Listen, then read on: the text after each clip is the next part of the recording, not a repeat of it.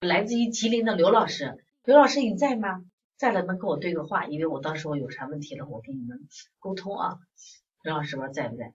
他说的是瑞宝五岁，呃，男孩，孩子咳嗽将近一个月，每次咳嗽都特别厉害啊，都特别厉害，感觉要把肺咳出来那种。我跟你讲，凡是这种的咳嗽，首先你考虑高气道反应，觉得咔咔咔咔咔咔咔那种咳的，考虑高气道反应。你看有时间，比如说我们吃个东西，喝喝水没弄好，啊咔咔咔咔咔，咱就咳。这种咳你咳完了你就那一阵儿，这一般都是啥？过敏反应，知道吧？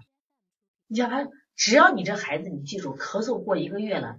你就要不要想着慢性咳嗽？你首先考虑是不要考虑急性咳嗽，考虑什么呀？慢性咳嗽。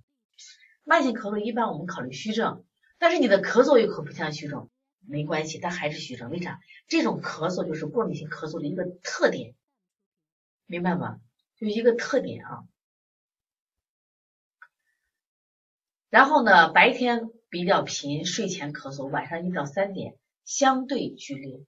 但是去医院检查，血象基本正常，轻微病毒。那你没有查过敏呀？你关键没有查过敏，知道吧？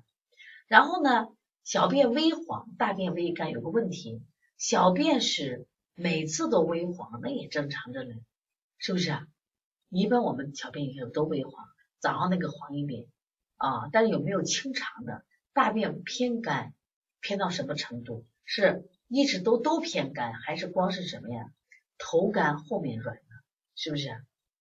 然后呢，睡觉不好，呃，之前盖不住被子，通过推拿改善很多。你看，呃，吉林这个地方偏冷啊，东北地区，结果这孩子就不盖被子。过去的小孩哪有不盖被子的？过去的房子漏着风啊，屋里冻死了，那都盖了。那现在小孩为啥不盖被子？热的很，不盖被子一定是热的很。以前出汗推拿之后好很多，就是总爱咳嗽。然后呢，咳嗽的初期，他用的滋阴的方法来调；咳嗽中期用补肺的方法，其实思路挺好的啊。来，我们先来看一下，它问题出在哪了？总这么剧烈咳嗽，事实剧烈咳嗽感觉是，你看，其实这个谁啊？我觉得这个刘老师挺厉害的，他也感觉到剧烈咳嗽是实症。其实他的咳嗽不是实症，你要知道他的咳嗽一个月了。一个月这种咳嗽是过敏性咳嗽的问题，而过敏性咳嗽一定是一般情况都是虚症，久咳必虚，知道吗？啊，久咳必虚。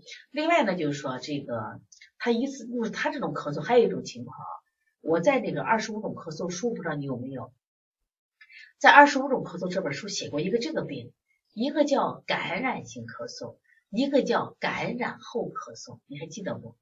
感染性咳嗽怎么证明你是感染性咳嗽？我到医院一检查，哎，你中性粒细胞高，细菌感染；呃，你的淋巴细胞高，你病毒感染。就是我都知道你是啥病。但是感染后咳嗽是啥？还老咳就不好，就不好。但是你可能去化验过敏，咦，过敏的一直也没有，但是就是咳。但是到医院去化验。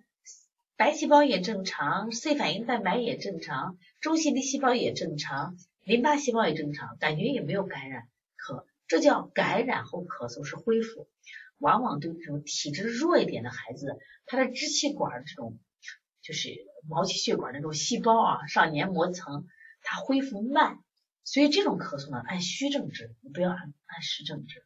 你是这吧，刘老师，我建议你今天晚上回家把这本书再看看，就是。呃，二十五种咳嗽的感染性咳嗽和感染后咳嗽，呃，这两个的区别，再把过敏性咳嗽，过敏性咳嗽这种症状，但是过敏性咳嗽我还是建议用按虚症来调。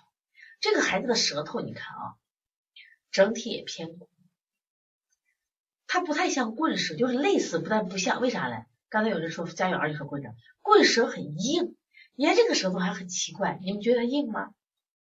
你觉得它硬吗？它这个下，它能耷拉下来。你看前面这个舌，来看一下。你看河北就李颖给这个舌头，你看是不是翘着了？是不是翘起来了？对吧？但是你看他这个舌呢，是不是耷着了？所以他气还不足，这个孩子气还不足。虽然舌很厚，有肝郁的象，但是气还不足。虽然没有太明显的凹陷啊，但整体是下耷着了，舌苔有点腻。但这个腻比前面那个逆苔哦就好处理的多。你看现在逆胎有多少？这种它逆胎我都只要它不发黄不干裂，我都不建议做什么呀？做滋阴的手法。一做滋阴胎更腻，也不要做消导的手法。做消导的手法就是这个孩子就虚了，一定做啊！这种孩子一般都用焖法来做。只要你看我现，因为我现在看这个胎啊，我觉得不是特别黄，不知道你本人有黄。只要不黄的话，不要用消导的方法啊。其实按照他的思路，因为你滋阴会更腻，湿气会更重啊，明白不？其实已经调的很好了，就是刚才问题也解答清楚了啊，你回头把这个书好好看一看啊。